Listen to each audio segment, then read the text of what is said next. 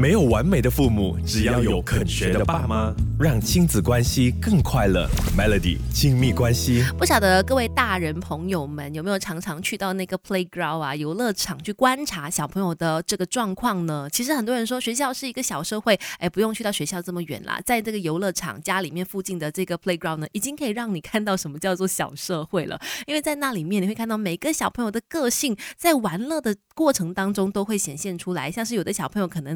诶，是比较呃勇往直前的，有的可能是稍微比较安静害羞的，有的可能就是比较霸道一点的，在玩游乐设施的时候还会欺负其他的小朋友的。那也有些小朋友呢，他是可能个性比较软弱的，被欺负了他可能也不吭声不讲，自己默默的承受哈。那当然，不同的小孩的个性呢，都有需要去针对啊处理的部分。但是说到如果你家的小孩是属于那种个性稍微比较软弱的，被欺负了竟然没有说的话呢，父母应该怎么？办好呢？其实身为家长肯定也会很担心的。那他去到学校怎么办？他出到社会怎么办？一直这样子被人欺负也不是办法。当爸妈应该怎么样去帮助他们呢？其实首先应该要先去理解他们的想法，在想些什么。为什么别人欺负你了，你却没有表达出来，你却不吭声，你却好像不在意呢？你在想些什么？那有可能是有不同的这个原因哈。比如说他可能是还年纪很小啦，也许他心里是生气的，可是他口语表达不是很顺畅，讲不出来。没有办法去呃表达出他内心的愤怒，所以当下就没有说出来喽。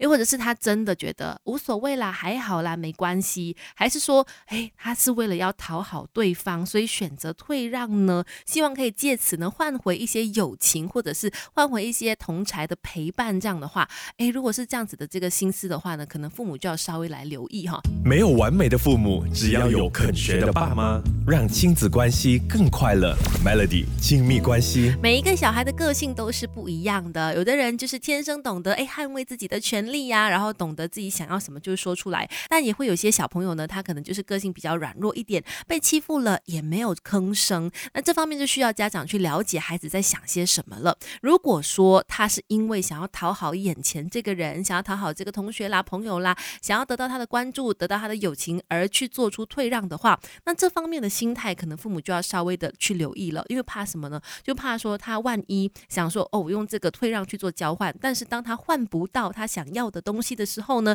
他有可能就会更加生气、更加发怒，甚至用更激烈的方法去讨回他们所期待得到的。当然，这样子的人格发展对他们来说是不健康的哈，所以需要父母去适时的纠正、适时的引导了。那说回来，孩子呢，不管性格多么的温和都好，父母还是应该要教导他们适时的有一个安全底线去保护好自己嘛，不能总是别人欺负你，你就觉得。无所谓，而是呢，真的真的不舒服的话，要懂得适时的讲出来，要教导孩子底线在哪里，要让他们知道自我保护哈。那当事情发生的时候，孩子才知道怎么样去应对，至少要练习把他的感受给说出来，去维护他自身的权益。不管是当父母还是做儿女，我们一块做中学 Melody。亲密关系，你好，我是翠文，继续有 Melody 亲密关系。当然，说到教养小孩，我们不希望我们的小孩变成小霸王，整天欺负人，但是也当然不希望自己的小孩总是被欺负嘛。个性太软弱，不懂得去争取自己的权益的话，那也不好哦。要不然以后呢，父母不在身边的话，会非常的担心他跟其他人相处的状况嘛。所以适时的在生活当中呢，也要去好好的引导他们，帮助他们去更加的勇敢一点去面对生活。